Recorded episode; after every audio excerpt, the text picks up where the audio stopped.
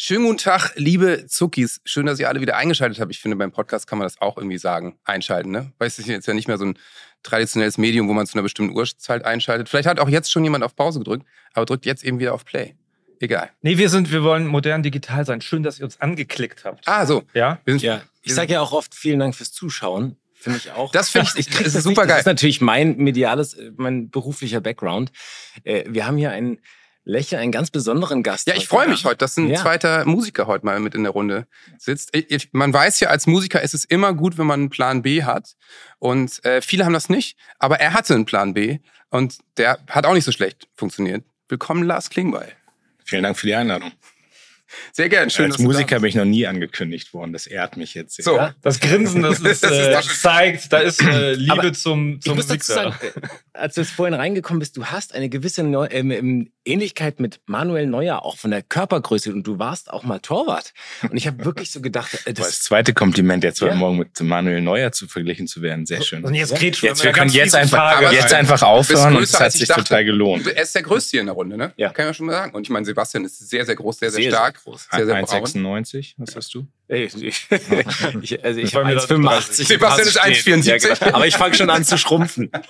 Aber du hast früher in Niedersachsen hast du hier mit deiner Band die, die Jugendzentren unsicher gemacht. Genau, ich hatte hier im Heidekreis, wo wir jetzt ja gerade sind, äh, hatte ich eine Band, Sleeping Silence. Also wir hatten so verschiedene Namen. Geiler Name. Haben dann gespielt, viel auch Hannover, Lüneburg, Hamburg und Okay. also Und du, du hast gesungen auch. Gesungen und Gitarre gespielt. Ja. Weil das nämlich alle guten Musiker machen. möchte ich Ja. Du doch auch, Ja. oder nicht? Das, das, da, ich habe das auch mal versucht, dann habe ich mich für Schlagzeug entschieden. Das ist irgendwie, liegt mir Ich mehr. meine, Lars und Johannes, beides Musiker, die auch mal Bands hatten mit anderen Namen. Äh, das, das möchte Johannes auch mal gerne. Sleeping Silence. Sleeping- ja. Klingt cool. Also Äh, was erst, ist aber, aber warte mal, warte mal. Was ist denn mit Pflaumenmus? Das war doch. das war die erste. mhm. Also das war so siebte Klasse, siebte, sehr gut. siebte Klasse Punkband, äh, Sex Pistols äh, und dann, ey, keine Ahnung, so Westernhagen und so. Naja, das Kam ein bisschen später. erst Pflaumenmus, zweite machen, Band, zweite Band Plum Jam, also das war dann schon ein bisschen schlauer. Das Ah, Ganze Englisch. internationale Karriere angestrebt. Genau. Das Ja. dritte war irgendwie so ein Hip-Hop-Ding. Ähm, ich weiß nicht, ob ihr euch dran erinnert, aber da gab es damals, die Fanta 4 hatten dann zwischendurch auch so ein bisschen Crossover gemacht und Ja, so Mega, Mega 4. 4. ja. Mega 4 war geil. Das, Ja. Und das und Rage Against the Machine und so. Und dann hatten wir eine Band, die hieß Stolen from Your Mental Home, also total bekloppter Name. Und dann am Ende Sleeping Silence über Jahre. Und, und irgendwie, also es waren aber immer die gleichen Leute fast, ja. So, also wir haben uns nur umbenannt und es ging, es ging dann auch nicht mehr, als dass sich so auflöste, als alle irgendwie, der eine ist nach Leipzig gegangen, der andere ist Ja. nach Hannover. Und dann habe ich das in Berlin nochmal probiert, mit anderen Leuten Musik zu machen, aber das ist gescheitert. Der eine ist jetzt wann hast gemacht? der andere. Äh, nee, Soldat, Tierärztekammer, also so echt. bis wann hast du es gemacht? Bis zu welchem? Weil du hast ja auch noch Politikwissenschaften studiert. Also das ist ja äh, krass. Ich habe, und das war am Ende so ein bisschen die Herausforderung, weil ich dann wirklich teilweise von politischen Terminen kam, auch noch so im Anzug teilweise und dann irgendwo hin und dann war schon alles fertig mit der Band. Irgendwann bin ich dann noch mal im Anzug auf die Bühne, was total bekloppt war. und dann hast du irgendwann gemerkt, es geht nicht mehr beides. Ne? Also so Studieren, Ehrenamt, Politik plus Musik. Also wir haben auch richtig viel gemacht. Ne? Wir hatten teilweise so Sommer, wo wir irgendwie zwei, drei Festivals gespielt haben am Wochenende und es hat dann irgendwann nicht mehr gepasst und dann Aber muss man sich für einen Weg entscheiden. ne? Also zwei, drei Festivals am Wochenende hätten wir uns damals gewünscht. Das ist ja relativ äh, erfolgreich. Aber ja, Wart ihr so ihr, ihr, habt da Tausende stehen. Wir hatten, waren froh, wenn da 200 Ja, waren. Aber so Also ich rede jetzt auch von der Zeit von uns von 2002. Da haben wir hier in Rotenburg-Wümmel, kennst du natürlich, habe ich auch gespielt. im Jugendzentrum gespielt. Kennst du das? Ja, klar. Ja, sechs Bands, null zahlende Gäste hatten wir. Weiß ich noch, es war total geil. So, wie, wie, wie hieß die eine Band noch? ey, ich wette, ich wette, ihr habt schon zusammen gespielt und wisst es nicht. Und das, da, da Ich glaub, tauchen immer so Fotos auf, wo ihr so lange Haare habt Aber- und so und euch so anrempelt. Vielleicht Das glaube genau ich nicht. davor. Aber es gab äh, in Rotenburg E- Everlounge hieß. Avalanche, mit denen haben wir zusammen gespielt. Ja. Mit Avalanche haben wir vor null zahlenden Gästen in Rotenburg gespielt. Mit Everlounge habe ich auch zusammen gespielt und Todde, der Ja, äh, Todde. Tol- Thorsten Finner, der macht heute meine, meine Materialien im Wahlkampf. Der hat eine Werbung Ernsthaft? Ja. Ja, grüß ihn bitte mal. Frag ihn mal, ob er sich an den tollen Gig erinnert. Wir haben, Also, uns zumindest haben wir schon mal mit der gleichen Band zusammen gespielt. Das ist schon Ja. mal ein Anfang. wir haben uns dann verabredet mit den Bands, dass wir gesagt haben, okay, alle fünf anderen Bands stehen immer vor der Bühne, weil es Mhm. echt beschissen ne? Und dann, ähm, dann war es relativ okay, weil fünf Bands sind dann viele Leute, das waren dann mehr, als wir normalerweise im Durchschnitt Wobei ich jetzt natürlich in der Tat überlege, weil mit, also mit Avalanche haben wir bestimmt auch drei Festivals gespielt. Aber, Ja. aber hieß dir das schon Revolverheld? Nee, wir hießen Manga. Besch- Oh. Ja, Manga, ganz beschämend. Und dann hießen wir, dann hießen wir Tsunami Killer, aber nur ganz kurz aus Gründen. Wobei, das war natürlich schon. dann auch schnell, wir, wir haben uns, da ist, uns hat immer jeder gefragt, ja, was Tsunami, was, was ist denn Tsunami? Und auf einmal wusste es jeder Und aus traurig. okay. Ach nee, Monsun. Ja. Jetzt habe ich gerade verwechselt mit dem Oh. Lied. Entschuldigung. Ich dachte, ihr Das ist eine so gelbe Karte. mein Freund, gewesen. da würde Patrick Ittrich jetzt aus dem Keller, die wirklich, das ist eine offene Sohle machen ins Schienbein. Wir. Machen wir. Patrick Ittrich, bitte. Halt! Patrick Ittrich hier. Aus dem Kölner Flachwitze-Untergeschoss. Das war nach meiner Meinung eine ganz klare gelbe Karte. Verwarnung. Also mit Tokyo Hotel verwechseln, ganz im Ernst, Sebastian. Da reden wir noch drüber. Da aber reden wir noch drüber, ein mein. Bergdoktorchen. Ja. So. Oh, das finde ich aber das ist ein Kompliment. Dankeschön. Ja, ist zwar ein bisschen älter als du, aber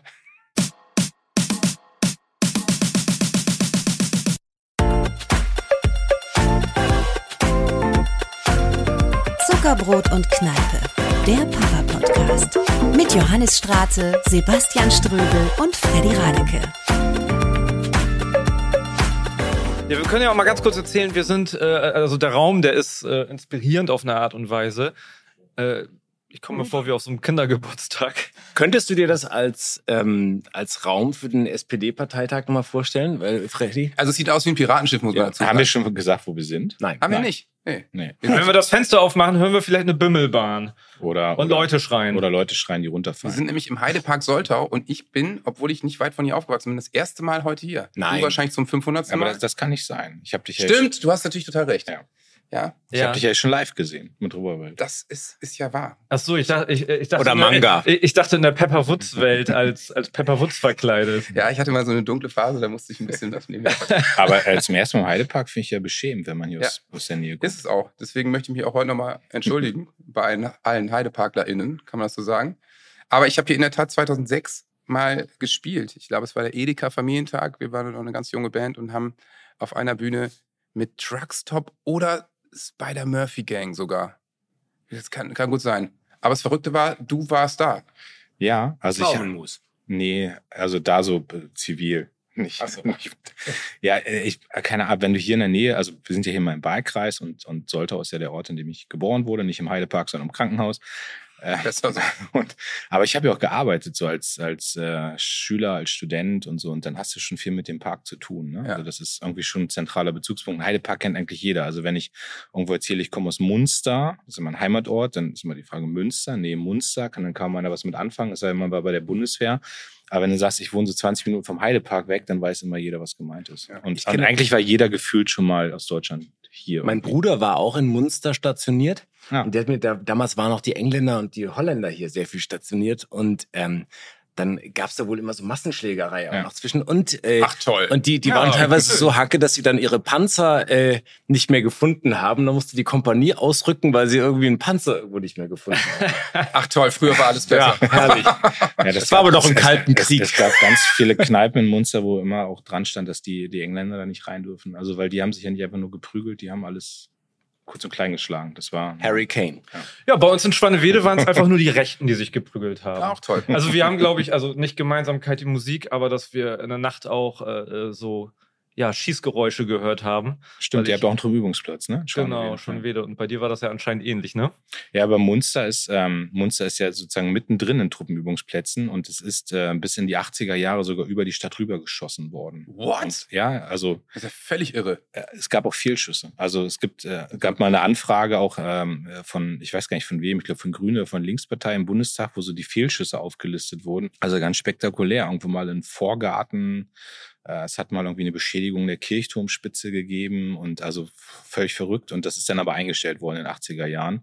Aber du hattest in meiner Jugend dreimal die Woche Nachtschießen. Ne? Also das konntest du, also man hat sich dran gewöhnt, wenn man da, also das ist, glaube ich, wie wenn du an einer Bahnstrecke wohnst, dann gewöhnst du dich dran, aber wenn Leute von au außerhalb da waren, die standen nachts senkrecht im Bett.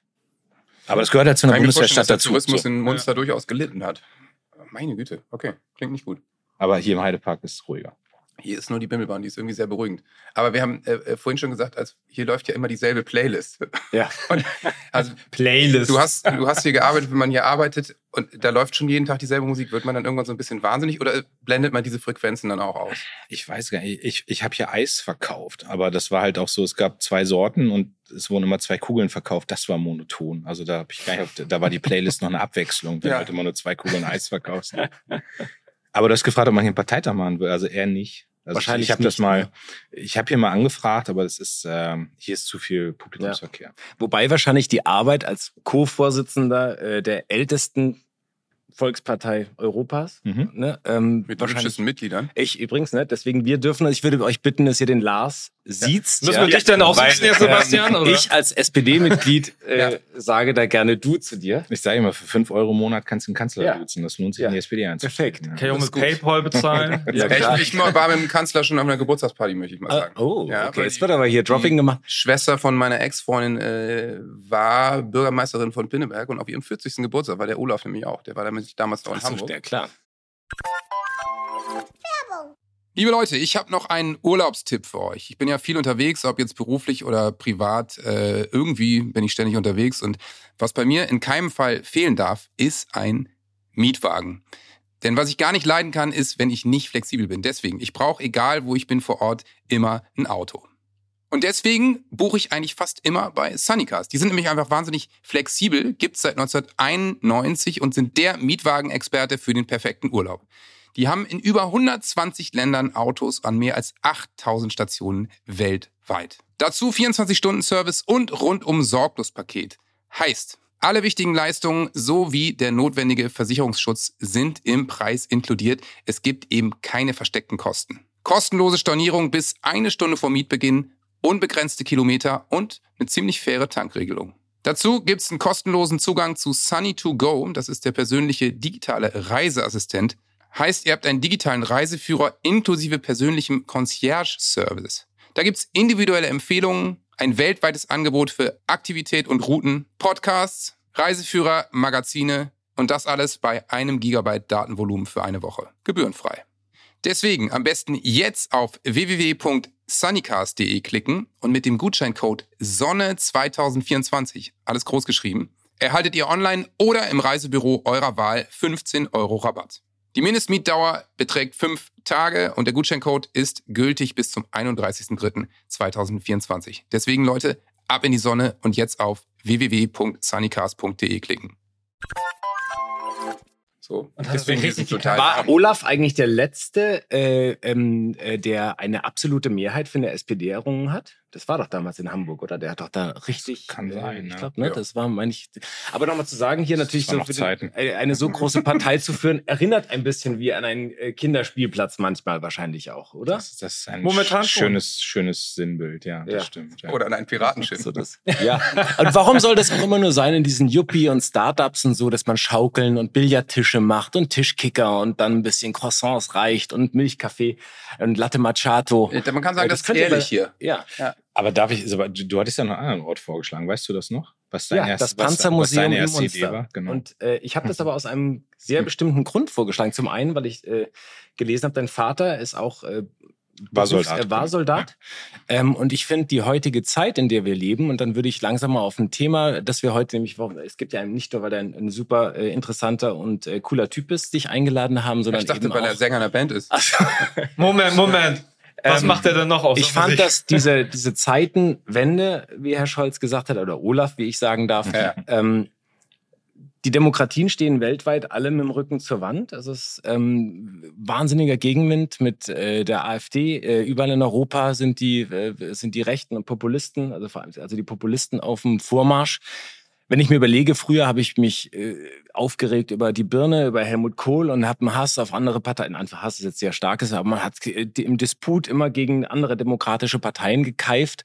Heute ist es so, dass man froh ist, wenn man jemanden hat, der einen demokratischen Background hat. Und das finde ich, äh, da kriege ich auch Gänsehaut, weil ich das einfach ein wahnsinnig Ja, wichtiges. Thema finde. Wie können wir unsere Kinder, unsere Familie, also als Familie, als Eltern, unsere Kinder zu mündigen demokratischen Bürgern erziehen. Weil Demokratie ist ein kompliziertes äh, äh, Verfahren. Es ist aber meines Erachtens das Beste, das wir je erlebt haben in Deutschland. Ähm, ne? Und all die Vorzüge genießen. Man hat ja mittlerweile das Gefühl, wir leben in einem Zwergenstaat, wo wir uns alle ähm, immer kleiner machen und immer kleiner machen. Alles ist scheiße. Wir sind ja in einem Entwicklungsland mittlerweile. Nichts geht, äh, wird einem so eingeredet. Und wie kann man da ähm, als Eltern gegensteuern, um den Kindern ein positives Gefühl und sie zu mündigen Bürgern zu erziehen?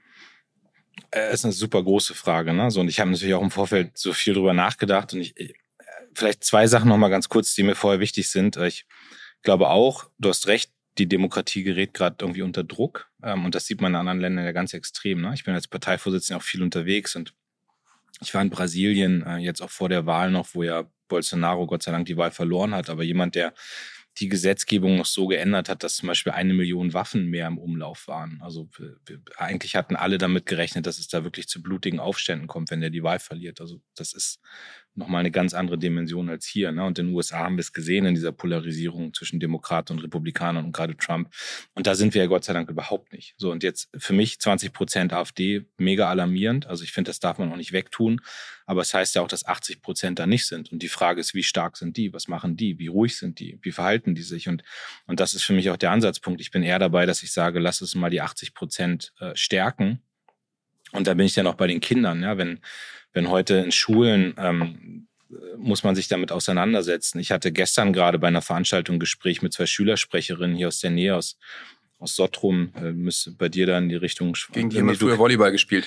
So, ne? Und ja, die sind beide die Schülersprecher, ähm, Schülersprecherinnen und die machen jetzt so ein Projekt mit den Stolpersteinen. Ich weiß nicht, ob ihr das mhm, kennt, ja, aber wo man ja auch erinnert. Klar ähm, und wollen jetzt mit mir so einen Demokratietag machen, wo sie mich dann auch eingeladen haben und sagen aber auch, es gibt mittlerweile ganz viele Schülerinnen und Schüler, die offen sagen, ja, wir würden jetzt eh die AfD wählen. Also das sagt ja. man vielleicht einfach so aus so einer, man ist irgendwie mal anti, man ist da, also ich, das sind keine überzeugten Rechtsextremen, die das sagen. Das haben sie mir auch beschrieben, aber da ist keiner, der widerspricht ja. oder sowas, ja. Und, und deswegen glaube ich, ist es total wichtig, dass Eltern, aber ich sage eben auch, dass auch Musiker, dass Schauspieler, dass andere, die irgendwie auch äh, Verantwortung tragen, dass die alle irgendwie jetzt gerade auch Verantwortung übernehmen. Und, und, und, als Eltern kann man da, glaube ich, am meisten auch am direkten was erreichen. So. Und ich, ich bin aufgezogen worden von meinen Eltern mit, mit klaren Werten. Also ich bin nicht, bin nicht politisch im Sinne von hier SPD oder sowas aufgezogen worden, aber es war schon immer klar, dass meine Eltern haben mir Werte mitgegeben, dass man mit anderen Leuten respektvoll umgeht, ja, und dass man die ernst nimmt und auch akzeptiert, Unterschiedlichkeiten. Und äh, das hat bei mir schon sehr viel gebracht. Und ich glaube, da hat man unmittelbarsten Einfluss. Aber wenn du gerade mit deinen Eltern am Armbrottisch sitzt und die ganze Zeit wird nur gemeckert, wie scheiße dieses Land ist und was alles nicht funktioniert. Und es funktioniert ja vieles nicht, will ich gar nicht wegreden. Ne? So, aber wenn man gar nicht mehr sieht, was positiv ist, äh, dann, dann äh, trägt das, glaube ich, dazu bei. Und, und ich war jetzt im Sommer gerade wieder länger im Ausland und sagen, ich habe noch kein Land getroffen, wo ich lieber leben würde. Ne? Also es gibt echt vieles, was mir in Deutschland ja. auch nicht gefällt. Also wirklich vieles, was ich verändern will, verbessern will. Aber als ich in den USA wieder gesehen habe, wie die Leute da am Samstag in einer langen Schlange anstehen an so Ärztezentren, wo Ärzte freiwillig in ihrer Freizeit dann irgendwie die behandeln, die sich das Gesundheitssystem nicht leisten können, das hast du hier nicht in Deutschland. Also, ja. und das ist schon, wir fangen hier schon viel auf, aber es gibt gerade zu viele Leute, die das Land auch sehr bewusst schlecht reden, muss man sagen. Das aber woran liegt das denn? Woran liegt das denn, dass das Meckern so viel mehr geworden ist? Ist das auch noch eine Nachwirkung von Corona? Glaub, Oder natürlich ja. Äh, in der Welt ist wahnsinnig viel los. Es überfordert aber, ja auch alle. Weißt du, wir, wir haben, schon, wollte ich nicht ins Wort fallen, aber ja, wir haben vor fünf, sechs Jahren, du hast es ja gerade auch, Sebastian, so ein bisschen gesagt, wir haben Ey, vor fünf Jahren hast du über den ganzen Sommer gestritten über die Umstellung der Sommerzeit auf die Winterzeit oder hast über 10 Euro Praxisgebühr gestritten? Ja.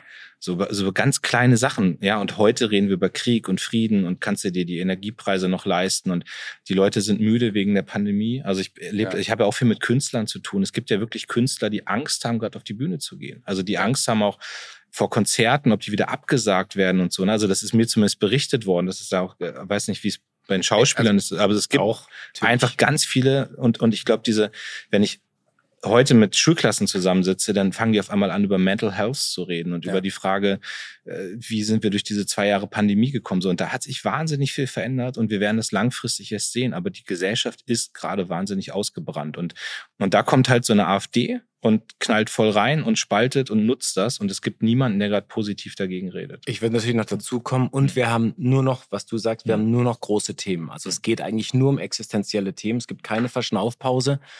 Und, äh, äh, und wir haben natürlich das mediale Bombardement. Das heißt, jeder, ah, ich meine, du kannst ja kein Wort sagen, keinen Satz, selbst wenn du hier was redest, was nicht sofort bewertet auf die Goldwaage, wo du für fertig gemacht werden kannst. Es gibt keine großen, geraden Diskussionen mehr. Es gibt keinen offenen, äh, also keine offene Streitkultur mehr, sondern es ist ein, ein Gegeneinander.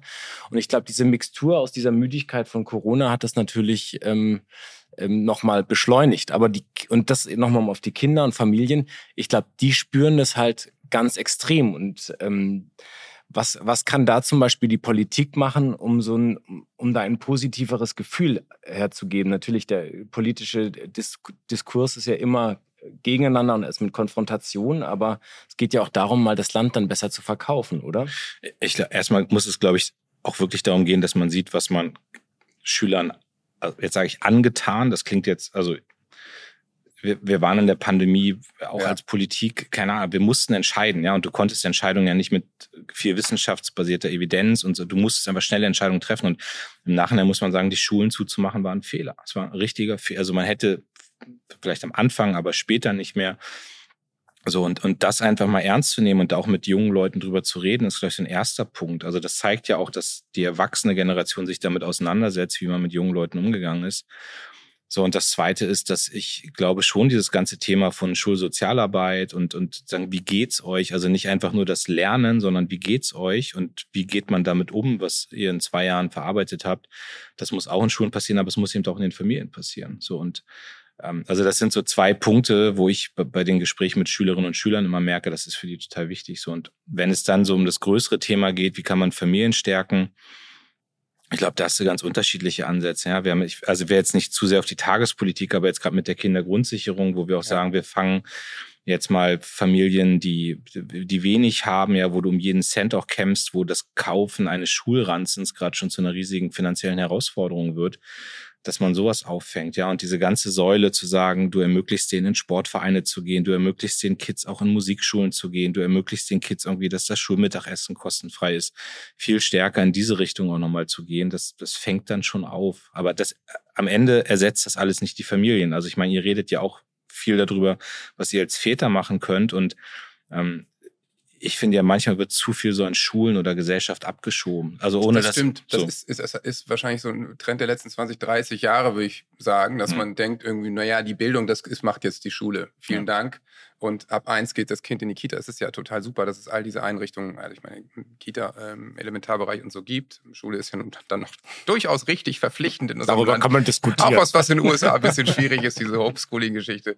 Ähm, ist dann nur der Föderalismus eigentlich daran schuld, dass man, ich meine, wenn man dann hört, dass praktisch der Bund den Ländern anbietet, ich weiß nicht, wie viel es waren damals, fünf Milliarden oder so in die Bildung zu investieren, in Schulen, Ding, dass man da nicht einen Sonderposten, dass die das drauf, sich drauf einlädt, dass es keinen übergreifenden Konsens gibt unter ja. den Parteien, dass man sagt, ey Leute, lasst uns das machen, jetzt mal einen fetten Schwung. Ich meine, und dann äh, stoßen wir mal den Bock um und machen, dass die alles, alles dann wenigstens modernisiert wird. Und ich, ähm, und äh, dann auch, wenn ich dann sehe, dass es halt Geschichte und Gesellschaftskunde in den Schulen teilweise eine Stunde pro Woche haben und dann mal ein Jahr aussetzen und sowas muss man da in dieser Hinsicht nicht sagen, dass es eigentlich mit eines der wichtigsten Themen auch, klar, es gibt viele, aber um als Staat in, der, in die Bildung, und es soll nicht, ich rede nicht von Brainwashing, aber wenn wir uns nicht mit Geschichte beschäftigen und mit dem, was passiert ist, werden wir nie verstehen, was in der Zukunft passiert.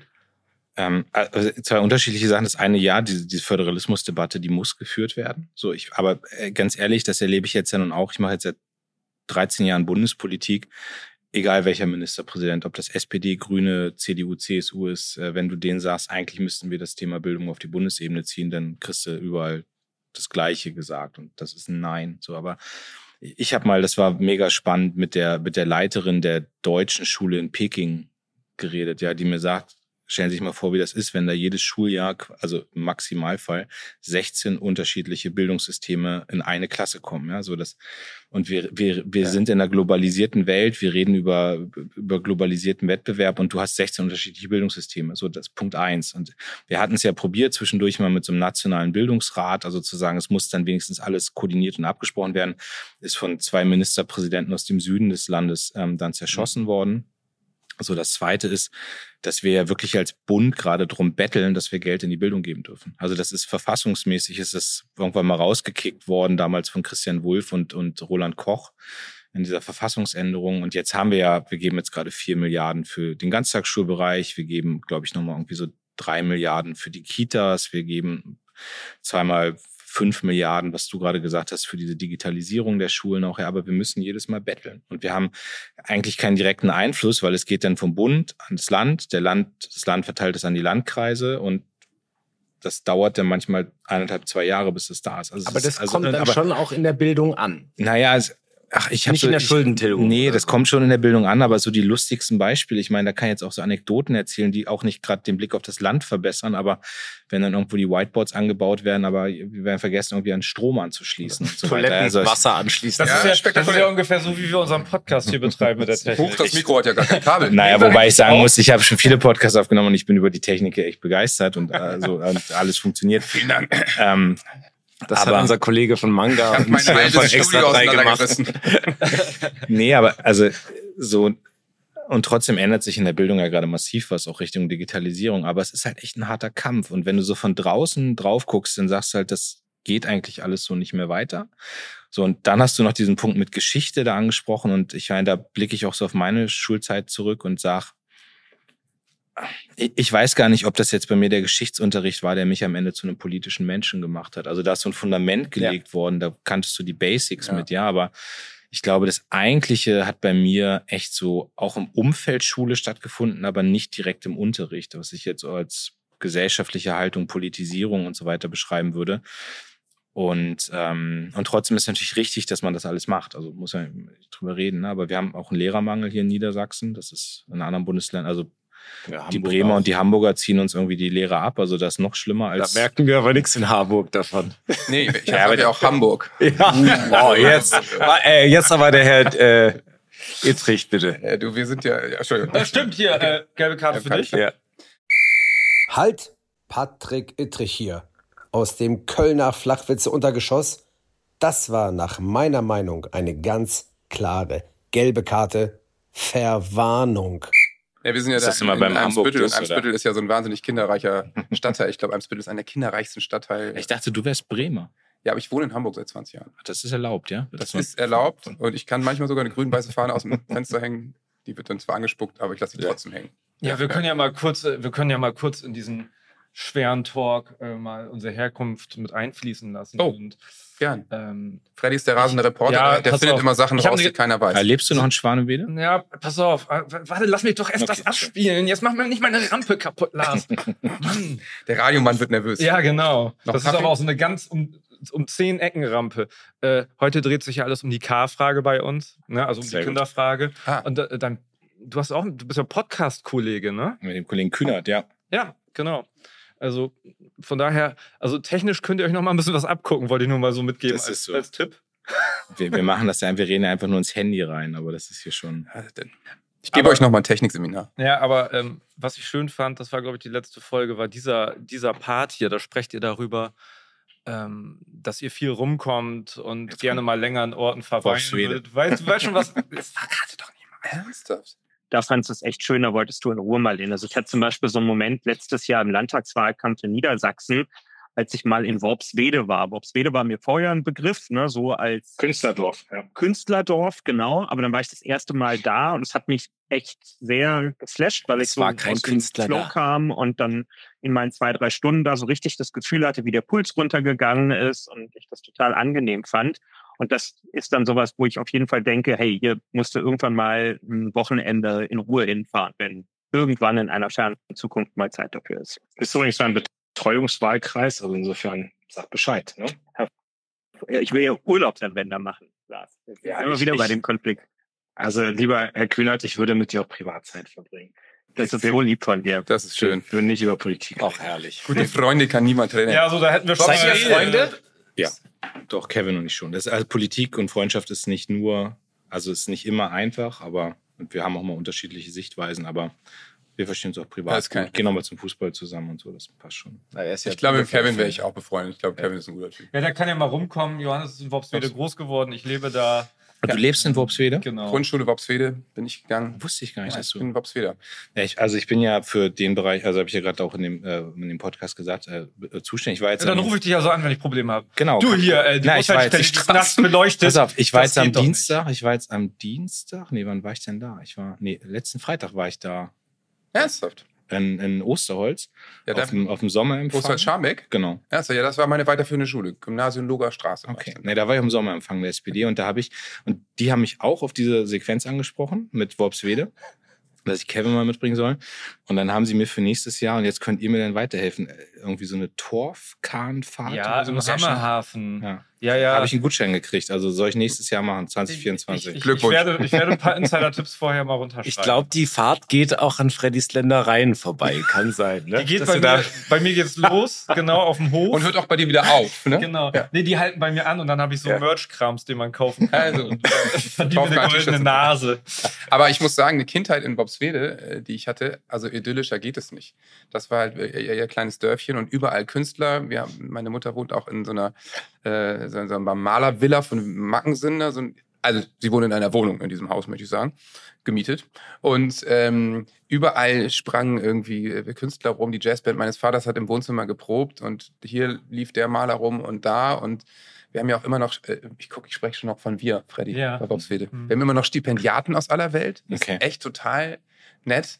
Und äh, speaking of Osterholz-Scharmbeck, also Grundschule Bobswede, da die Bauernreihe runter, das ist dann alles mit Kopfsteinpflaster und alles total herrlich und es gibt zwei Klassen und dann musst du auf die weiterführende Schule, weil das haben wir in Bobswede ja nicht. Und dann gibt es entweder Lilienthal, aber Lilienthal war damals in Anfang der 90er, muss ich echt sagen, ziemlich rechtsradikal besetzt. Ja, wie schon wieder. Also bin ich nach Osterholz-Scharmbeck gegangen Mhm.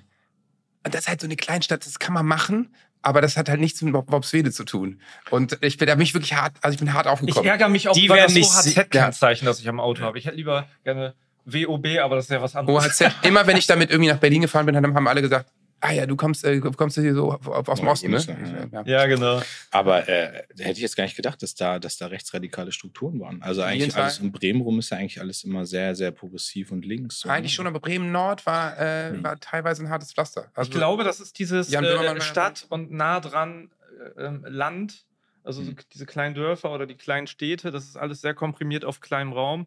Und ähm, äh, du hast Vertreter von allen Seiten da gehabt. Und dann hast du also in Schwannewede, ähm, da, da war irgendwie das Schützenfest jedes Jahr, das war die alljährige Schlägerei, das war normal, dass da Gläser rum, rumflogen und, und die Truppen da durchgezogen sind, sag ich jetzt mal. Ähm, und dann bist du ein paar Kilometer weitergefahren nach Bremen-Nord, ähm, näher an der Stadt dran, da war das wieder genau das, andersrum. Ne? Also, Es war ja bei mir einer der Gründe, warum ich überhaupt politisch geworden bin. Es gab hier in der Region Jürgen Rieger, so ein ehemaliger NPD-Funktionär, Ja, der klar. hat ja dann Pferden, Dörrpferden, hat der, und der hat dann hier, wenn du von Munster Richtung Celle fährst, da gibt es so einen ganz kleinen Ort, der ist Hetendorf, da gab es ein ehemaliges Schullandheim, das hat der gekauft und da haben die immer so Sommersonnenwendenfeiern, arische Seminare und keine Ahnung was. Und da habe ich dann angefangen, die Demos äh, gegen mit zu organisieren, ne? Und so. Und das war so bei mir einer der ersten Schritte. Aber Warst du da Schülersprecher? Eben, ich- die Zeit? Genau, ich, ich bin in 10., 11. Klasse so Schülersprecher geworden und war super unpolitisch. Ne? Also wir haben gesagt, wir haben Faschingsfeiern organisiert und so Abi-Revival-Partys.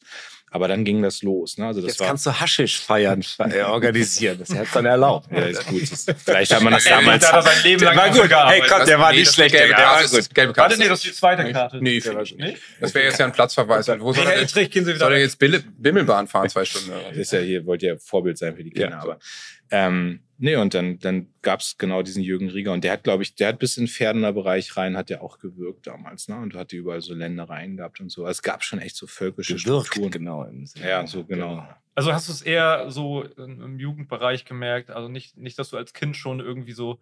Ich, ich bin über diese Anti-Rechts-Schiene politisiert worden. Also bei Mölln, mir war es damals echt Rostock, Musik, ne? ja. Also das, ich habe immer neulich mal irgendwo länger, ich weiß gar nicht wo gesagt, bei mir war es so Farin Urlaub. Das war so echt so, den, der war der Erste, der mir politisch irgendwie was eingepflanzt hat. Ne? Also meine, meine Eltern haben mich schon irgendwie so mit den richtigen Werten erzogen, aber die haben jetzt nicht abends mit mir am Abendbrottisch über Helmut Kohl geredet, wie doof der ist. Oder also es, meine Eltern sind schon Sozis, die sind jetzt irgendwann nochmal eingetreten in die Partei, aber Wäre ja noch schöner. Wann bist du bei den Jusos eingetreten?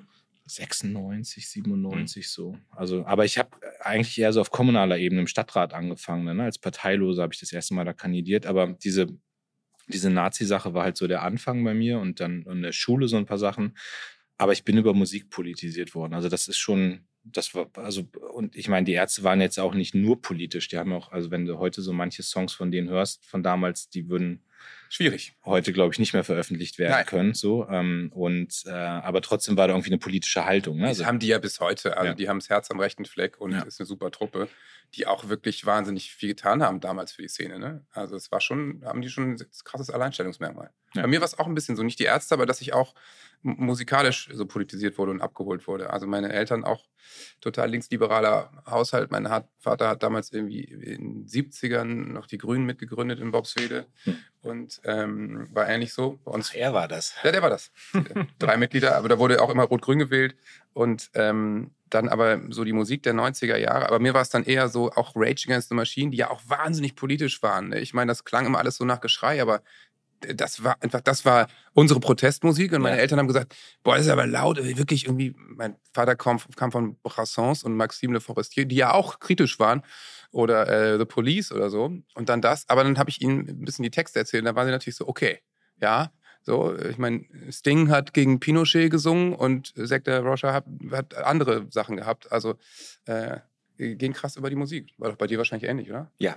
Absolut. Also Rage, äh, Rage Against the Machine auch. Und ich, da würde ich auch noch gerne den äh, Konstantin Wecker auch noch, das geht dann auch wäre Richtung, also dieses damals, als diese ganzen äh, äh, Asylantenheime und wo dann äh, gegen Flüchtlinge, also im Prinzip eine, eine Redundanz irgendwie dann äh, passiert sind, da hat er schon auch eine Ja, Stimme gehabt, ne? Also so, das ist jetzt nicht so von der Musik ist nicht unbedingt das, was ich immer, aber diese Lieder, diese stark politisierten Lieder und diese, riesigen diese Festivals, Emotionen, ja. das, das hat mich schon extrem aufgewühlt so und ähm, das war schon, das war für mich ein Grund auch mich, also dass ich, also so mein politisches äh, Gewissen, ich habe natürlich auch zu Hause mitbekommen von meinem Vater und äh, mit meinen Eltern auch viel äh, über Politik geredet, auch mit meinen Brüdern und so und ähm, aber ich habe, und da möchte ich eine Lanze mal für Lehrer brechen nochmal, das haben wir schon ein paar Mal gemacht, dass wir, äh, mein Geschichtslehrer, äh, Herr Kraus, den ich hier herzlich grüße, der war der hat mich wirklich, der war Stadtrat für die SPD in, in Ravensburg und er hat sich für Stolpersteine eingesetzt. Also der hat schon damals, und das war ja in den 90er Jahren, und so hat ganz viel gemacht und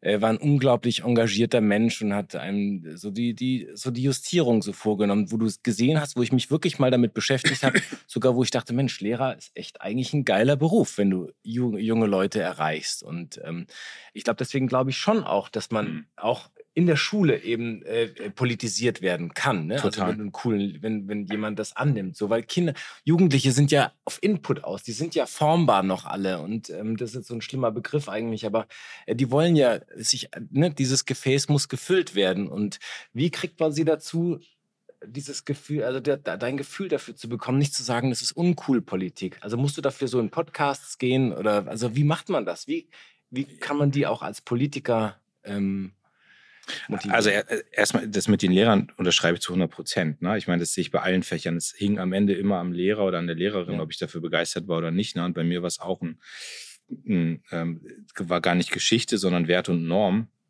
Der Lehrer hat mich wahnsinnig geprägt. Also ich, es war ganz witzig, weil ich danach auch so manches Interview gesehen habe, als ich Parteivorsitzender wurde, wo alte Lehrer von mir interviewt wurden und die hatten irgendwie alle auf einmal waren die verantwortlich für meinen Weg. Also obwohl das überhaupt Danke nicht an dieser Stelle. Danke an alle, die Shoutout. im Nachhinein meinen, sie hätten Shoutout so, aber, aber äh, also äh, der eine war es ganz, ganz sicher und der hat mir dann auch, als ich Generalsekretär wurde, damals so einen ganz netten Brief geschrieben und so und das berührt mich dann auch, ne? Und das, der hat mir, also der hat aber nicht gelenkt im Sinne von SPD oder Grüne, sondern da ging es einfach um Offenheit und da ging es irgendwie um kritisches Denken und so weiter. Ne? Und das hat der uns eingebläut. Und, und das ist, glaube ich, das, was du an Schulen noch schaffen musst, weil die, du kriegst ja die Gegenbewegung, wenn da jetzt ein Lehrer sitzt und sagt SPD, SPD oder Grüne oder keine Ahnung oder CDU, dann hast du halt immer die Gegenbewegung. So sind junge Leute ja auch. Die wollen sich ja kritisch damit auseinandersetzen. Also das eher nicht, aber du brauchst halt auch die Zeit an Schulen. Und das ist, glaube ich, gerade eher das Problem. Ne? Und das, dass man zu wenig Zeit hat, sich mit den Themen auseinanderzusetzen. Und die Zeit muss eingeräumt werden. Und deswegen ist so ein bisschen Wert und Norm oder, oder Geschichte ist halt nicht irgendwie so ein nice to have, sondern es sollte wirklich Voll. in den, in den äh, Lehrplänen auch, auch massiv drin sein. Oder auch mehr Pädagogen, Sozialarbeiter an Schulen. Total. Ja, also gerade um Lehrer voll zu entlasten. Also ja, genau. So. Weil die können ja, wie eben Hm. schon gesagt, haben, können nicht alles übernehmen.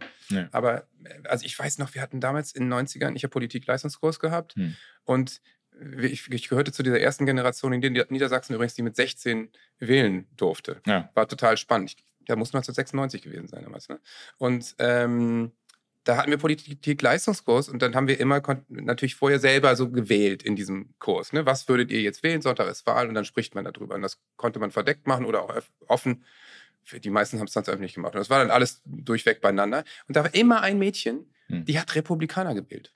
Hm. Die, die ist auf dem Gymnasium in der Oberstufe so und die war intelligent, aber und wir haben immer versucht, die einzufangen und haben mit ihr geredet. Und ich meine, in diesem Leistungskurs war alles dabei ne, von demokratischen Parteien, aber immer diese eine Stimme Republikaner. Ich war mit der drei Jahre in der Oberstufe, die hat immer Republikaner gewählt. In jeder, immer wenn wir drüber gesprochen haben. Das war der Lehrer war natürlich schön. auch völlig entgeistert. Hm.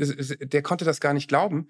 Hat sie dann Aber gesagt, wieso? wir- Also, Ja, also sie war wahnsinnig radikal. Hm. Nee, zu viele Ausländer im Land, Ausländer, irgendwie findet sie nicht gut. Und sie möchte so, aber du kannst doch nicht alles verallgemeinern. Nee, trotzdem, nee, möchte ich nicht. Und so, also das war, die war völlig irre. Und ich habe mich damals schon gefragt, wie, wie fängt man die wieder ein? Weil die, die muss ja aus einer wahnsinnig rechten Familie gekommen sein, anders kann ich es mir überhaupt nicht erklären.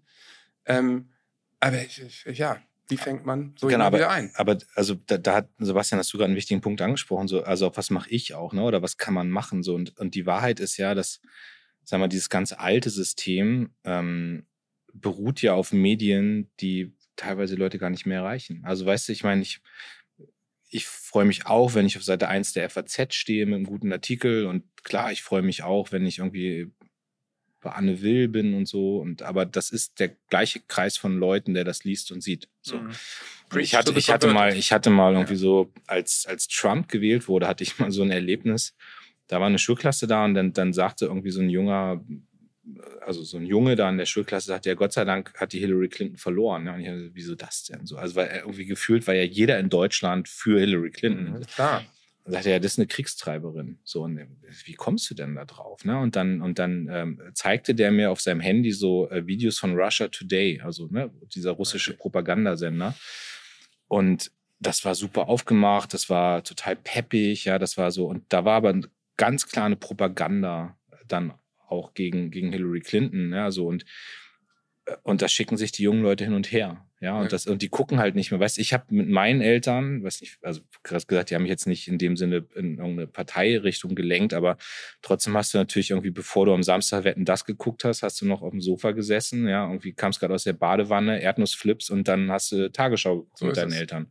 Und es gab ein gemeinsames Medienereignis. Und natürlich habe ich auch mitgekriegt, wie meine Eltern dann über Nachrichten geredet haben und habe mitgekriegt, wie die es einordnen. So, und heute sitzen die Eltern vielleicht und gucken irgendwo im Fernsehen Nachrichten und die Kids gucken auf dem Handy, was ist im Instagram oder im TikTok-Kanal, was kriegst du da? Und, und, Ja, ja, es gibt ja, es gibt ja keine Einordnung mehr. Ja, so und deswegen, Total. so, und das, und das lenkt ja auch. Und das, das spaltet auch Gesellschaft, weil auf einmal hat, hat ein TikTok-Video, was von einem russischen Propagandasender gemacht wird, genauso viel Wertigkeit wie ein fundierter, gut recherchierter, öffentlich-rechtlicher Beitrag in der Tagesschau. Und dann, wisst ihr, ich habe jetzt Veranstaltungen gehabt, äh, auch in Mecklenburg-Vorpommern, die ist mir echt präsent, wo sich dann ein Kollege von der ARD meldet, stellt mir eine Frage und danach meldet sich ein Bürger und sagt, jetzt hatten wir ja gerade die, die gelenkten Medien, die haben eine Frage gestellt, jetzt stelle ich mal eine wirkliche Frage mal so. Ja, und, Wahnsinn. Das Und das, und das ist nicht einer, sondern das denken einige. So, das Aber deswegen ist ja zum Beispiel das, was wir auch immer wieder in Folgen haben und predigen, äh, predigen diese Medienkontrolle bei Kindern einfach so wahnsinnig wichtig. Ich erlebe das jetzt bei meinem Zehnjährigen auch, bei YouTube Shorts. Äh, ja, ich habe das und das gesehen und die, das, der Rapper, der lebt doch noch. Und dann konnte ich ihm erstmal Fake News erklären. Ich meine, ich muss meinem Zehnjährigen Fake News erklären. Natürlich gab es das 1990 nicht. Und das ist schon völlig absurd. Deswegen kann ich auch allen Familien echt einfach nur raten, dass man genau guckt, was die Kinder auf ihren Smartphones sich reinziehen. Weil es ist einfach natürlich für jemanden, der im Internet Anfänger ist, und das ist ein Zehnjähriger, natürlich nicht auseinanderzuhalten, was Wirklichkeit ist und was nicht. Also woher auch? Sieht ja alles gut aufgemacht aus. Kurzes 10-Sekunden-Video und Zweifel steht überhaupt nicht ARD oder Russia Today oder sonst was in der Ecke, sondern es ist einfach nur ein Bericht. Äh, Apropos Medienkontrolle, ich kontrolliere mal eben, weil das Team ist weg. Die Ja. drei Handys, Ja, wir ja kurz. äh, womit äh, wir das alles hier aufzeichnen, liebe Zuckis. Ihr könnt auf unser Portal gehen, bei Insta, ne, und euch die Informationen reinholen, das Bewegtbild. Äh, aber ich finde das auch, diese, ähm, alleine was in der Corona-Zeit in unserer Familie los war, mit, hm, ich sage jetzt mal Familienmitgliedern, die vielleicht nicht so ganz verstehen, wie ein Algorithmus funktioniert. Intelligenten Leuten eigentlich so, ähm, was ich da für Diskussionen hatte, was für eine Lebensrealität, äh, wie die sich auch verschoben hat und nee, das ist doch so und so. Nee, das hat Professor Doktor sowieso gesagt, nur weil er einen Doktortitel hat.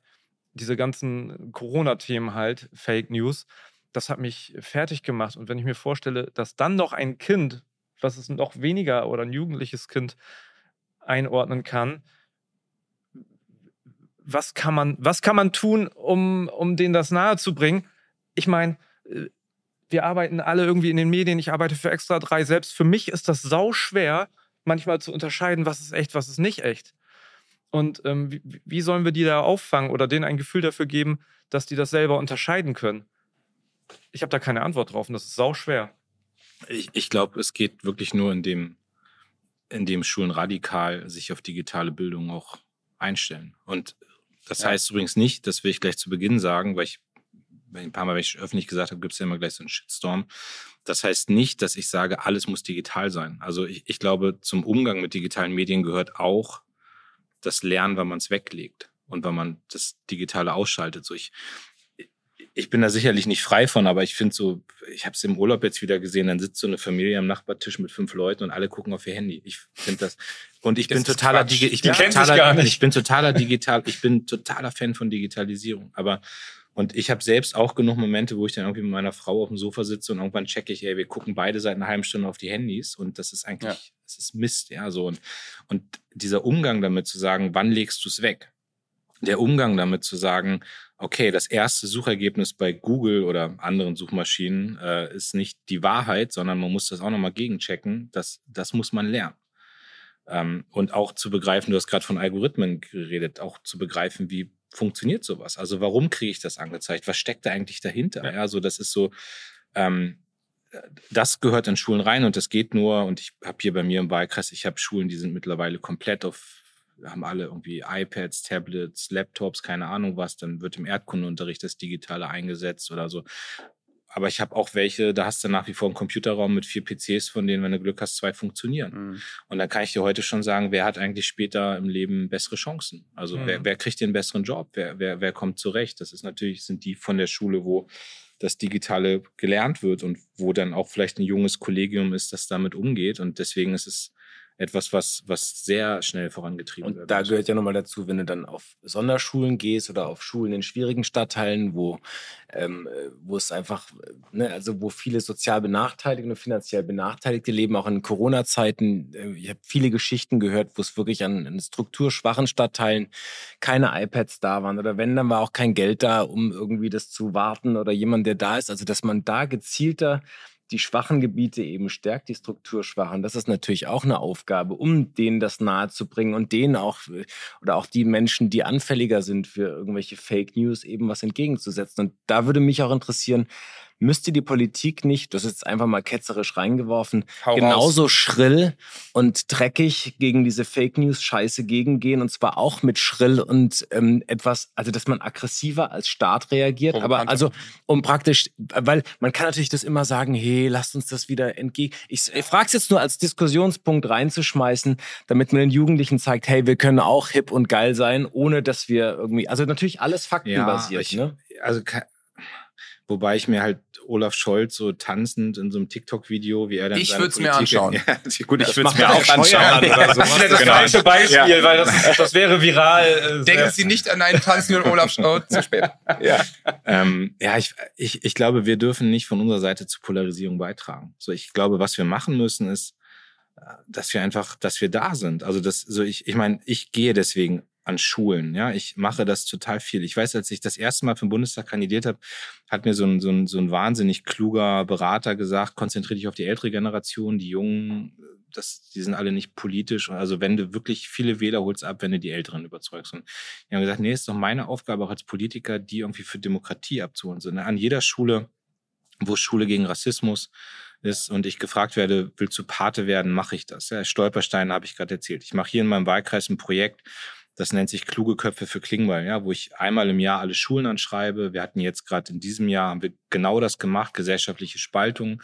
So, ihr macht ein Projekt, ich bin euer Pate. So, und dann, dann haben sieben, acht Schulen mitgemacht, dann kommen die hier einen Tag in Soltau zusammen, dann stellen die wie in so einem, wie in so einem Pitch, ja, stellen sie 15 Minuten ihr Projekt vor. Und das sind ganz unterschiedliche Sachen. Ne? Die einen haben habe ich gerade gestern auf einer Veranstaltung mit, mit einer Lehrerin geredet, die da war. Die haben dann so, ähm, haben sich mit dem, mit dem Stadtseniorenrat zusammengetan und gucken dann, wie können wir Jüngeren die Älteren unterstützen und wir unterstützen die Älteren uns Jüngere. Ne? So, also wo lernt man voneinander? Und da gucke ich halt, wo kriegst du vielleicht ein paar finanzielle Mittel her oder wo kannst du publik machen, dass das ist oder sowas. Jetzt machen wir dieses Jahr kluge Köpfe für Klingbeil mit künstlicher Intelligenz, ähm, also auch gehen aufs Digitalisierungsthema. So und so versuche ich halt junge Leute auch zu empowern. Ja, so und, und, und das kann, glaube ich, jeder Politiker auch machen. Und und dann ist natürlich auch klar, in welche Formate gehe ich. Ne? Ich meine, Podcasts hat es vor ein paar Jahren nicht gegeben. Ich gehe aber halt auch mal zu, äh, keine Ahnung, ich gehe irgendwie zu Tommy Schmidt in die Sendung und ich gehe auch Ausgerechnet zu Tommy. Und Und- grüß ihn. zu, zu, zu, zu äh, Worldwide Wohnzimmer, wo ich jetzt irgendwie als einer der ersten Politiker sein durfte. Und vielleicht passt bei mir. Schade, dass du da nicht so richtig zu Wort gekommen bist. Ich hab's gesehen. Ich weiß gar nicht, ob ich. Ja. aber ich gut. Ach, die ich glaub, beiden bei- sind kurzes Format. aber die beiden sind trotzdem wollte ich ja sagen, vielleicht passt es denn bei mir besser als bei Olaf Scholz, auch in solche Veranstaltungen zu gehen. Ähm, und trotzdem muss man halt, und wir hatten ja vorhin schon kurz, du musst aus diesen etablierten Medien raus. Ne? Also ich, ähm, ich war, ich war jetzt, also äh, ich war jetzt bei Inas Nacht und ich habe noch nie so viele Rückmeldungen gekriegt Ja. auf eine Sendung wie da. Und da merkst du halt, okay, das okay, ist vielleicht auch nicht die junge Zielgruppe. Insofern widerspreche ich mir gerade ein bisschen selbst. Aber wenn du als Politiker einmal so out of the box aus diesem Anne Will, Markus Lanz äh, Ding rausgehst, dann erreichst du auch Leute. Und da bin ich halt eher, dass ich sage, nicht jetzt auf einmal schrill und bunt und laut sein, aber einfach bei den Leuten noch sein. Und Aber ich rede jetzt auch eigentlich gar nicht von Clownsnase aufsetzen und bei irgendwelchen Junggesellenabschieden irgendwie auf der Bühne tanzen, sondern ich glaube gezielt als also Staat oder von einem Polit, dass man auch Clips und Videos raushaut, die praktisch beim wie heißt Swipen, ne? Mhm. also die du praktisch Komm, jetzt erzähl mir doch nicht, wie dass du nicht weißt, dass. Also dass man Swipen, beim ich habe nur kurz gezögert. Ich Aber- wollte nicht swapen Der- sagen. also ich wollte Sebastian, das passiert. anderes, aber Das passiert, aber das, das passiert halt nicht nochmal bei, bei Friedrich Merz und Olaf Scholz und weil Ja, die passen, vollkommen das passt bei denen nicht. Aber wenn ich, weißt du, wir haben 206 SPD-Abgeordnete, ne? Ich bin mit 45 Jahren mittlerweile echt so die Mitte. Also früher war ich ja noch ein junger Abgeordneter, jetzt bin ich die Mitte. Aber die ganzen Jungen, wenn du die Kevin muss anguckst, regeln. äh, Ja, der ist ja, der ist Der ist ja auch schon- der ist Der ja, ist jetzt auch nicht mehr der Jüngste. Der sieht nur aus wie ein kleiner Junge, ne? das hast du jetzt gesagt, das würde ich nie sagen, das weise ich empört zurück. Absolut. ähm, aber nee, da sind andere bei, auch ganz viele übrigens mit Migrationsgeschichte und so. Und die sind mit diesen ganzen sozialen Medien total aufgewachsen und bewegen Ja. sich da viel selbstverständlicher. Und die schaffen das mittlerweile coole Formate, auch auf Twitch zum Beispiel. Ja, kannte ich gar nicht. So, aber da, da erreichen die tausende Leute. Und deswegen habe ich keine Sorge, dass das alles auch wächst. Aber es ist natürlich immer komplizierter zu erklären, warum wir zum Beispiel Zuwanderung brauchen und warum das für das Land total wichtig ist, als irgendwie zu erklären, dass hier zu viele äh, fremde Leute rumrennen und die alle mal raus müssen. Das ist ja also, das ist ja das Problem, dass diese ganzen Populisten und Spalter und Hetzer, die können einfache Parolen raushauen Ja. und intelligentere. Politik ist ein bisschen komplexer manchmal. Ja, auch, und ne? Statistiken zählen ja dann auch nichts mehr, ne? Aber Also trotzdem würde ich sagen, dass man halt sich auch ein bisschen feiern kann als Demokratie. Ne? Total. Dass man ein bisschen bunter werden kann. Also, dass man eben auch versuchen muss, knackige Dinge herzustellen. Also so, dass man, klar, das Hm. Erklären ja. dauert länger und äh, aber dass man vielleicht mal so ein paar coole Fakten besser äh, rausklatschen kann irgendwie. Also das äh, finde Ich ich. glaube aber auch, dass da noch rüber. ziemlich viel Luft nach oben Ja. ist. Also ich meine, wir, sind, alle ungefähr selbes Alter. Aber es ist, ich, so als neutralen Beobachter wirkt es schon noch so, dass da die Politik, Politik schon noch fresher werden kann und dass da einiges passieren muss, einfach. Da, da stimme ich dir zu. War nicht dein, dein, dein, ich sag mal, nicht Vorbild, aber du findest ja Barack Obama gut, ne? Ja, Also, doch. ähm, Also ich meine, das ist ja ein. Paradebeispiel für, für Frische gewesen, ne? Das, äh, was man sich dann immer so wünscht für Deutschland, dass man auch mal irgendwie so ein. Aber das sind wir einfach auch nicht. Ne?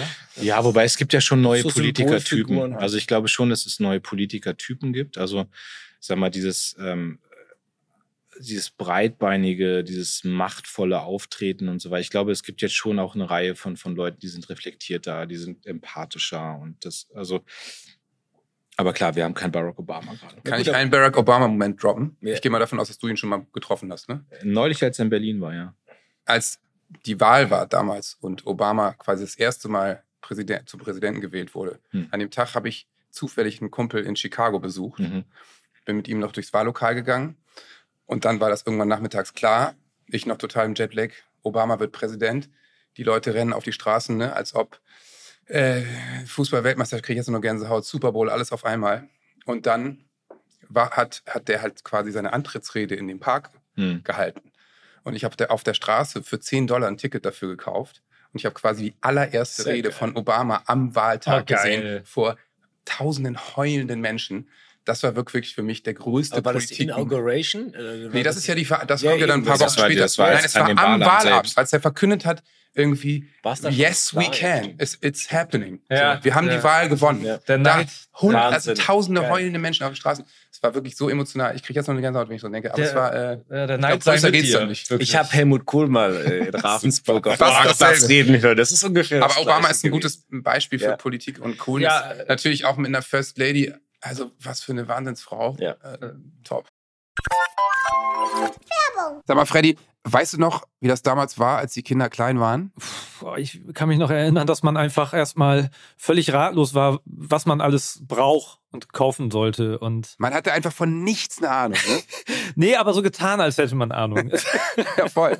Aber Gott sei Dank gibt es ja Leute, die haben seit 70 Jahren Ahnung davon, nämlich Baby Walz. Kennst du auch, oder? ja, natürlich. Äh, Das war für mich auch ein guter Ratgeber in der Zeit. Baby Walz begleitet nämlich die spannende Reise der Schwangerschaft und des Elternseins. Große Auswahl an hochwertigen Produkten für Babys und Kleinkinder von bekannten Herstellern und exklusiven Eigenmarken. Man muss echt sagen, es ist echt ein vielfältiges Sortiment von der Baby-Erstausstattung bis hin zu Spielzeug und Schwangerschaftsmode. Und gleichzeitig bietet Babywalz eine vielseitige Beratung online und vor Ort. Und ich muss sagen, ich nehme das ja fast gar nicht mehr wahr, sowas. Aber so eine richtige Beratung in dem Bereich macht total Sinn. Ey, absolut. Ich kann mich noch gut erinnern. Wir waren damals öfter bei Baby Walz. Hier in Hamburg gibt's einen großen Laden und sind da echt so ein bisschen äh, durchgelümmelt und haben uns alles angeschaut und uns beraten lassen. Manchmal auch nichts gekauft. Die waren immer alle total nett und haben uns halt auch einfach beraten. Wir standen da mit Baby auf dem Arm und die wussten einfach so ein bisschen, was man braucht und eben auch was nicht. Ja, und wenn man da ein bisschen mithalten möchte, dann im Smalltalk, dann kannst du auch den Babywalz Ratgeber online runterladen und angucken. Schön. Spannende Inspirationen rund ums Baby, die Gesundheit, Sicherheit und Wohlbefinden. Und dazu sind sie auch noch offizieller Payback-Partner. Mit dem Code Zucker10 erhaltet ihr ab einem Einkauf von 25 Euro 10% Rabatt auf euren Einkauf bis einschließlich 31.03.2024. Den Code und alle Bedingungen findet ihr in den Show Notes. Deswegen am besten jetzt auf www.baby-walz.de. Viel Spaß. Entschuldigung, ich glaube nicht, ich weiß nicht, ob es toppen ist, aber du hast so eine ähnliche Geschichte, ne? Du hast doch, hast du den nicht irgendwie in seiner allerersten. Ey, du bist gut informiert. Genau. Ich, ähm, ich war 2004 in Boston auf dem Parteitag der Demokraten, als John Kerry zum Präsidentschaftskandidaten Ja. nominiert wurde. Und es gibt auf den Parteitagen da immer so diese Regel, dass ein so ein Hoffnungsträger, Nachwuchspolitiker eine Rede hält. Und ähm, dann kam halt dieser Kandidat für den Senatorposten in Chicago, Barack Obama, den kaum einer kannte. Und dann hat er eine Rede gehalten, die, die, die lohnt sich heute noch auf YouTube nachzugucken. Hat er davon geredet, es gibt kein weißes und kein schwarzes Amerika, kein rotes und kein blaues. Es gibt nur United States of America. Der, der Saal brannte, ne? So, also es war wirklich äh, ein Feuerwerk an Rhetorik. Und ich weiß, neben mir saß so ein älterer Sozialdemokrat, ich erwähne ihn jetzt nicht, um nicht, nicht die Pfanne zu reißen, Pfanne zu hauen. Äh, und dann sagte ich, der ist ja geil, der Typ da unten, ne, der Obama. Und er sagt, ja, aber der ist schwarz und der ist viel zu jung und aus dem wird nichts. So, und das war so, war sein Fazit. Und es war so ein sehr kluger Typ. Und dann galt immer so, okay, wenn Das der ist das sagt. Und vier Jahre später war Barack Obama einfach Präsident, ja. So, Das ist und das cool. ist, Ihr gibt habt auch hoffentlich gewettet, ja, um Geld. Nee, leider Moment. nicht. Es gibt auch immer die. Leute in den Plattenfirmen, die die Beatles oder Madonna abgelehnt haben. Ja. So ungefähr, ungefähr Solche so. Nee, die besten. Oder Ja, aber das so- Internet, das ist eine Sackgasse. So Das völlig, völlig durch. überzeugt, aus dem wird nichts. Also Ja. der ist schwarz und der ist zu jung Ja, und so, krass. ne? Und Chicago und das passt alles nicht. Und Ja, Chicago ist nämlich ein hartes Pflaster, ne? Also die haben doch die meisten Gangmorde und sowas. Äh, äh, wunderschöne Stadt und so, aber fährst du zwei Blöcke weiter. ich war jetzt im Sommer gerade da und ich muss sagen, ich habe mich echt in Chicago Das verliebt. ist eine Bombenstadt. Also, Da wohnt einer meiner besten Freunde. Ich bin da relativ häufig und liebe die Stadt. Super. Und direkt vor unserem Hotel war das Lollapalooza Festival und ich habe äh, mich auch da wieder gelernt, wie toll, wie toll Deutschland ist, weil da kosten die Tagestickets für ein Festival Ja. irgendwie 400 Dollar. Also das, das, das da sind wir mitten Low, in meinem Low Thema. Ticket, ne? Und die Also- haben ja jetzt dynamische Tickets in den USA Hm. eingeführt, ne? was es in, in, in Deutschland noch nicht gibt, nämlich Hm. je nach Nachfrage, wie ein Flug. Das wäre Das heißt- mit Messi jedoch jetzt so. Du zahlst jetzt irgendwie bei Ja. Auswärtsspielen, wenn Miami in New York spielt, zahlst du, glaube ich, 4000 Dollar für ein Ticket. Also Taylor Swift, Taylor Swift Tickets waren so nachgefragt, dass es Stadionkonzerte gab. Da war das billigste Ticket 24 4.000 und das teuerste 25.000. Viel mehr Geld kannst du nicht machen. Aber, äh, Aber auch da ist das bist du richtig? wieder Nein. bei dem, was hier gut ist. Ja, so ich meine, hier Ja. kannst du halt aufs Hurricane Festival gehen für 160 Euro für drei Tage oder Du so. siehst wahrscheinlich 80 Bands. Ja. Ja. Voll. Ey, jetzt mal abgeschweift. Ja, wir können noch mal, also ich, äh, meine Kinder sind fünf und acht. Ich habe heute Morgen noch meinen mein Sohn einfach mal gefragt, äh, weißt du, was ein Politiker ist? Nö, natürlich noch nicht. Aber ähm, wenn ich mir überlege, wie kann ich dem Demokratie erklären, muss ich echt schon nachdenken und komme aber immer wieder darauf äh, zurück, dass es das Vorleben natürlich ist, wie man zu Hause lebt. Also wir haben, ich würde eher sagen, das ist eine Diktatur, weil der ältere Bruder natürlich alles an sich reißt und sagt, das gehört mir, das ist meins. Und da wird immer richtig gezankt und gestritten. Ähm, und wahrscheinlich ist das der richtige Weg mit dem Vorleben. Aber trotzdem, hast du, hast du eine Idee, wie man Demokratie einem Kind in drei Sätzen runterbrechen kann? Das ist eine fiese Frage. Ich weiß, ich möchte, den- ich möchte den kleinen Markus Lanz-Effekt haben. Ich werde dich auch ganz viel unterbrechen gleich. Da sind wir wieder bei den konservativen Medien. Nein, es, es geht ja einfach, es geht ja einfach so ums Vorleben, glaube ich. Also es geht wirklich nur ums Vorleben. Und ich glaube, man kann, ich meine, eine Familie ist auch eine kleine Demokratie. Also du hast jetzt gerade Ja, Diktatur gesagt, nicht, aber ja. Gut, aber es irgendwann wird sozusagen der Aufstand der Arbeiterklasse dann kommen in der Familie. Und Ja, fang langsam an. Wir langsam an. Pubertät. Ich habe das Video von deinem großen auf, dem Video, auf dem Sofa letztens gesehen. Der Aufstand ist im vollen Gange. Ja. Ja. Das ist die französische Revolution, was bei euch läuft. Wahrscheinlich äh, organisiert man sich dann und verbündet man sich dann und dann, äh, dann, äh, dann geht's gegen die Diktatur. Und, ähm, ja. Und ich glaube, dass Stimmt das wirklich. So, Louis XIV, deine Tage sind gezählt. So, und, und, nee, aber ich, äh, und ich glaube, da auch sich die Zeit zu nehmen, als Eltern mit den, mit den Kids drüber zu reden, ist dann das Entscheidende. Also, das, weißt du, das sind gar keine, das sind gar keine Rezepte, die jetzt irgendwie großartig sind oder sowas, aber ich sehe es bei meiner Schwester, ich sehe es ganz viel in meinem privaten Umfeld, so ich, wo Leute einfach sich dann die Zeit nehmen, auch den Kids zu erklären. Ja, und wenn es dann manchmal ist, die Entscheidung, gehst du jetzt in Heidepark oder gehst ins Panzermuseum, es muss halt in der Familie durchdiskutiert werden. Also wir gehen heute noch in Heidepark, oder? Ja, Sebastian möchte ja gerne das Panzermuseum sehen, aber Ja, soll wohl Aber sehr interessant sein. Ich Wahl. das Ich würde sagen, das ist eine klare Zweidrittelmehrheit. Demokratie. Na, ich war ja im Gegensatz zu äh, Johannes, ich war ja schon hier. Ja, ich Also kann man jetzt auch auch sowas machen, du gehst ins Panzermuseum und wir gehen in den Heidepark. Ist das dann ein Kompromiss, ein politischer? Abs naja, eigentlich ist ja äh, Demokratie ist ja dann eher die, der, der kleinste, kleinstmögliche Nenner, dem ist dann der Erfolg. Ja, okay, Das ist wir ja fahren, mit, wir fahren, wir fahren im Magic Park es, Nee, es ja, gibt ja auch, Wir also- fahren mit dem Panzer durch den Heidepark. Ja.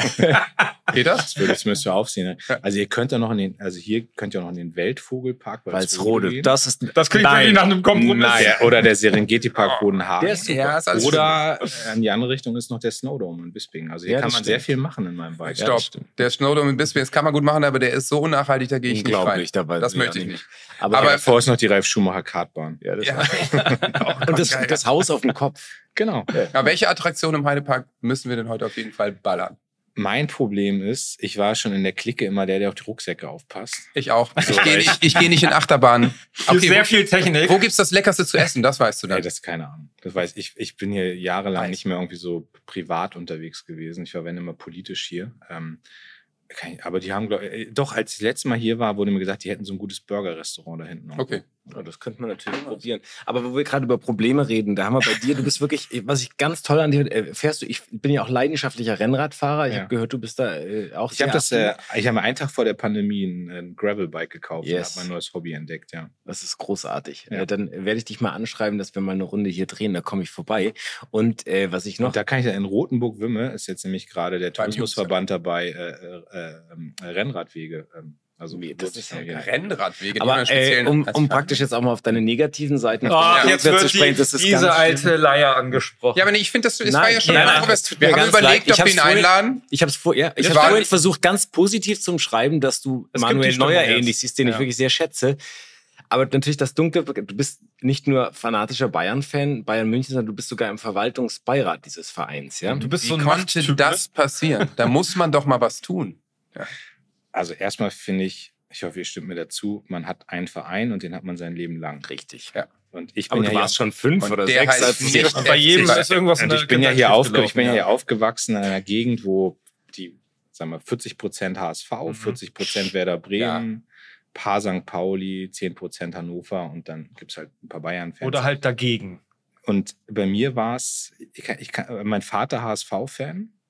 Und, Und da das war so, und dann ja. wird man, das war so die rebellische Art. Ja, das so. verstehe ich. Und, äh, und dann was mir mit Scholl. Also der ist so für Ja. mich die klare Identifikationsfigur im Fußball. Na, scheiße, das kann ich sogar verstehen. Das fand ich einfach cool. Ja, so, und dann, so, natürlich weiß ich auch, es gibt irgendwie auch bei Bayern Sachen, die sind für einen Sozialdemokraten jetzt nicht nur, nur gut, ja, so nicht nur verständlich, aber ähm, ach, und ich, und ich bin schon echt richtiger Fußballfan. Also ich war jetzt auch beim, beim Spiel gegen Werder, ähm, habe irgendwie zwei Plätze neben dem Bruder von Harry Kane gesessen und das ist schon, Ja, das ist schon cool. Also, ja ich gehe heute noch ins Stadion. Gegen wen spielt Werder heute? spielt heute gegen Mainz. Bist du, du bist viel im Stadion noch, Ich bin ne? relativ viel da. Ich bin Nachhaltigkeitsbotschafter von Werder und Ja. bin, bin häufig da und hoffe, dass wir heute den ersten Saisonsieg einfahren. Das ist natürlich schade, dass jetzt Lücke Ja. weg ist, aber. Sehr schade. Ja. Für die ganze Region. Nein, aber ich, also das ist so, und irgendwann bin ich vom Präsidenten von, von, von Bayern München vor ein paar Jahren, also vor zwei Jahren, von Herbert Heiner, da waren wir beim Hertha-Spiel und dann hat er gesagt, Herr Klingmal, ich habe eine Frage, könnten Sie sich vorstellen, Verwaltungsbeirat. Und das ist, hey, keine Ahnung, Klar. das ist Traum. Ja, ja, so. natürlich, Wahnsinn. Ich würde auch Präsident vom ersten FC Nürnberg werden wollen. So, hiermit Ich ist äh, das die auch. das Ich meine, ist Markus, Markus. Söder, Markus Söder ist doch auch. Äh, Der ist der jetzt, ne? kann sein. Wir brauchen 200 Millionen für ein neues Stadion. Also So, jetzt wenn wir den nächsten Finanzhaushalt in ein einem Verein was. Markus Söder oder im gleichen Verein wie Mehmet Scholl. Was So. ist cooler? Ja, So. Ja. das wusste ich übrigens nicht mit Söder und Nürnberg. Das Nee, stellt das schon es wird noch schlimmer. Es wird also da, noch da schlimmer. muss Ich jetzt glaub, einmal ist es dann eigentlich parteipolitisch werden, einmal Ja. Partei, weil der hat ja wirklich die Dreistigkeit, äh, wenn Bayern München dann Meister wird, dass er dahin fährt und sich mit sich- Bayern-Trikot Ja. ablichten lässt. Ja. Das würde mir nicht passieren. Ja, ich habe große Sympathien Ja. für Werder Bremen. Ich habe auch viele andere Vereine, wo ich echt sage, da kenne ich die Leute, die finde ich sympathisch, aber es gibt nur einen Verein, von dem ich ein Trikot anziehe und das ist Bayern München, aber nicht irgendwie jetzt aus Opportunitätsgründen. Das kann ich ja, will ich auch nicht machen. ich dachte, er trägt dann so ein, ein Fleischkleid. Ja, das kann auch. Das kann, Hat das jetzt Das, aber Kochbuch das ist beim. Nürnberg ist doch jetzt sozusagen jedes Gemüsesalat, alles Vegetarische wurde gestrichen. Es gibt nur noch Fleisch mit Fleisch, richtig? das in Nürnberg? Ja. Weiß ich nicht. Nee, ich glaube, die ja, haben wenn Söder da das Sagen hat, Nee, der muss sich jetzt erstmal mit Flugblättern das bedecken dann wahrscheinlich. Oder das so. alles. Aber die. Äh, auch Fluchblätter ja, genannt. aber äh, nee, ich kann das hier verstehen. Deswegen, du bist entschuldigt, dass du von so früher äh, Kindheit an ein Bayern München Das war dir jetzt schon noch ein Anliegen. Es war mir ein Anliegen. Ja, ich wollte das einfach nur mal kurz anbringen. Okay, aber auf Mehmet Scholl haben wir uns jetzt gar nicht. Das ist Ja. ja cool. ist, ne? Absolut cool. Durfte ich neulich kennenlernen. Super Typ. Ich habe den auch irgendwann mal einmal kennengelernt in einem Club mitten in der Nacht und er war sternhagelvoll. Toll war das. Aber er hat auch Ahnung von Musik. Muss man wirklich sagen. ja, stimmt. Er ist Er mit ja Sportfreund Stiller relativ eng ne, da in München. Man darf ja auch mal nicht vergessen, in München gibt es eine ziemlich äh, linke und sehr alternative Szene. Auch die Schickeria, super Genau. Fan, äh, Ja, also, super Fangruppe auch. Stell dir vor, äh, da, da muss man ihn das Nacht gucken, ne? Äh, da hast du, glaube ich, einen Song von denen gespielt. Ne? Ja, die haben sich ja nachher bei mir gemeldet. Hab ich mich Oh. super Äh, gefreut. Von Sporties? ja. Haben sie, äh, äh, Welchen hast du gespielt? Anzeige ist raus, haben sie gesagt. Nee, nee, nee, Rüde hat sich gemeldet Ach so. und will mal, will mal Bier trinken mit mir jetzt. Der macht ja auch politisch so ein paar Sachen. Ja, ich glaube, die sind sehr ich nett. Ja. Die früher mal auch äh, irgendwie auf Konzerten und so. Aber ich glaube, zwei von denen sind ja, äh, sind ja 60er. Also, Ja, ja, genau. Die sind total gespalten in der Truppe schon, Ja. schon immer gewesen. Ist so ein bisschen wie bei Oasis eigentlich. Ich hatte doch überlegt, ob Anders. ich heute im Harry Kane-Trikot komme hier, aber ich dachte, das tue ich euch nicht an. Doch, das wäre Hast du es unter? Nee. Nee, aber Das ich habe mir, ich, habe mir, ich habe mir, Es ich ist habe mir Das war der einzig, das einzig Richtige, was sie machen konnten. Und das Geld ist ja eh schon so schnell wieder amortisiert. Äh, In ein, zwei Jahren haben sie das eh wieder drin über Trikotverkäufe. Naja, ich- weil er ein Trikot ich gekauft hat. Weißt du, was Ja. ich sage? Meine steile Theorie, wenn der Harry Kane-Transfer nicht geklappt hätte, hätten sie sich Füllkrug geholt. Auf jeden Fall. Will ich nicht widersprechen. So. Und nur deswegen ging das mit Füllkrug jetzt auch so schnell, weil der dann noch in der Warteschleife und hier und da und dann zack, dann halt Dortmund. Und da hat man ja gestern Abend gesehen, was dabei rauskommt. Tja. Meine Güte nochmal, Leute. Und nochmal zum Thema Kinder. Ich habe das meinem Sohn gesagt. Wie sage ich dem das jetzt, dass Füllkrug weggegangen ist? Sag ich, du, ähm, er wechselt jetzt. Was? Nach Dortmund. Geil, Dortmund. Ich bin jetzt Dortmund-Fan. Geht Ja, weg. gut. Zack, und so Sind- wird man dann auf ich einmal. wollte jetzt gerade fragen, ob eure Kids dann auch den gleichen Fußballgeschmack übernehmen oder nicht. Bei mir war es ja genau andersrum. Also, ich Naja, wir, wir hatten das, äh, das Glück, dass wir schon zusammen dann ins Weserstadion gehen konnten. Und ich habe die, dieser Moment, als, ich glaube, der war dann noch sechs, als wir dann irgendwie ins Stadion gingen und seine Augen und dieses Gefühl, da wusste ich, in diesem Moment wird was äh, in ihm eingepflanzt, was du nicht so schnell rauskriegst. Ich glaube, Wir haben aber ein tolles Spiel auch ausgesucht, nämlich es war ganz pießig, es war nämlich das Claudio Pizarro Abschiedsspiel. Und alle natürlich für denselben und, und ah, toll, alle haben sich lieb und ach, guck mal, noch ein Superstar auf dem Platz und noch einer, noch einer. Aber ich habe das bei meinem Sohn äh, ein bisschen früher gemacht, der ist auch Hardcore-Werder-Fan. Ich habe den zum letzten, zum Aufstiegsspiel quasi mitgenommen. Von der zweiten in die erste Liga und da saßen wir und äh, war wild mit Laura von Tora zusammen und die nahmen dann, Emil, komm, wir gehen jetzt auf den Rasen und holen uns mit der Gabel noch ein Stück. Was? Und dann zack, und dann haben sie da rausge...